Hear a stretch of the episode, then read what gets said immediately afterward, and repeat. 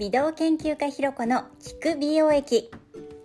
このチャンネルでは心技体心技体トータルで美しく健康にそしてハッピーになれるヒントをお届けしています。こんにちはアラフィフ美容家の美容研究家ひろこです。このチャンネルに遊びに来てくださってありがとうございます。今日はですね綺麗になれちゃう言葉をテーマにお送りしてまいります。オードリー・ヘップバーンさんの名言に美しい唇であるためには美しい言葉を使いましょうっていう有名なものもありますけれども綺麗になるにはどうして言葉を大事にすると良いのか。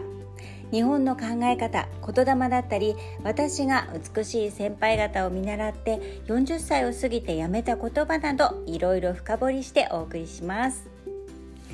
私はですねフジテレビでアナウンサーとして17年間活動していたんですね。ということでやっぱり今も元アナウンサーということだけあって言葉を大事にするようにしています。そもそもですね日本には言霊という考え方がありますよね。言霊は一般的にこう日本において言葉に宿ると信じられていた霊的な力のことです。それこそ昔万葉集には日本のことを日本は言霊の力によって幸せがもたらされる国という表現があったくらいなんです。ただねこういったスピリチュアルな観点だけではなくて脳科学の観点からでも言葉には不思議な力があることが実証されているんですよね。脳にはこう入力する思ったりイメージするっていうことよりも出力言葉だったりとか動作を信用するという性質があるそうなんです。だからプラスの言葉を口に出せばその影響を受けて脳はプラス思考になりますし逆にマイナスの言葉を口に出せば出すほど脳はどんどんマイナス思考になっちゃうというわけなんですよね。でも考えようによっては逆に幸せな時間そして未来は自分が発する今の言葉で作られていくと思うと逆に本当ワクワクしませんか？私はですね40歳過ぎた頃周りのねほんと美しい先輩方を見習ってやめたことがあるんです。それが愚痴と悪口。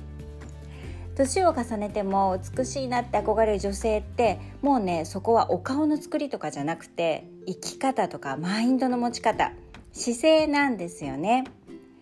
そんな美しい方々共通なのは本当皆さん前向きそしてポジティブ。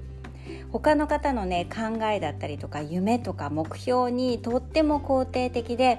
素直にねこういいねいいねってこう応援マインドを持ってらっしゃるんですよね。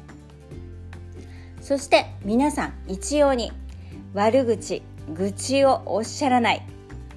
私はねこう悪口あまり昔から言う方ではなかったんですけれども愚痴だったり泣き言みたいなことはちょっと言うタイプだったんですよね。でもそれをやめるように心がけたらやっぱり言ってた若い頃よりも断然ハッピーになったんですよね。今振り返るとやっぱりねこうネガティブなことを口にしていると自分の人生に跳ね返ってきちゃっていたなと思います。そしてスピリチュアルまた脳科学的以外にも美容の観点からもやめた方がいいんですよ。理由としては愚痴や悪口は5年後10年後美しくないシワの原因になっちゃうからです。ちょっとね考えたらわかると思うんですけども愚痴や悪口言ってる時の表情ってどんな感じですか？どんなにね美人でもその瞬間は美しくないと思うんですよ。もうね口角は下がってへの字になってるかもしれないしこう意地悪な目つきになっちゃってたりとか眉間にシワが寄ってたりなんていう表情になりますよね。シワはやっぱりこうたくさん笑ってきた人はその幸せの歴史が刻まれたハッピーなシワにそして愚痴だったり悪口を言ってる人はやっぱりそういう表情磁場が刻まれてくるんですよね。私はね年を取った時にあたくさん笑ってきたのねってこうそんな幸せの時間が刻まれた顔になっていたいだからやめてます。ね、やっぱりこう年を重ねた時に美しくあるには普段使う言葉が大事なんですよね。もちろんね私も完璧じゃなくってたまにはもう自分では抱えきれなくなってご主人の前で弱音を吐いたりするなんてこともありますのでもうねこれはね一生変わることない目標というか、まあ、ノルマの一つですよね。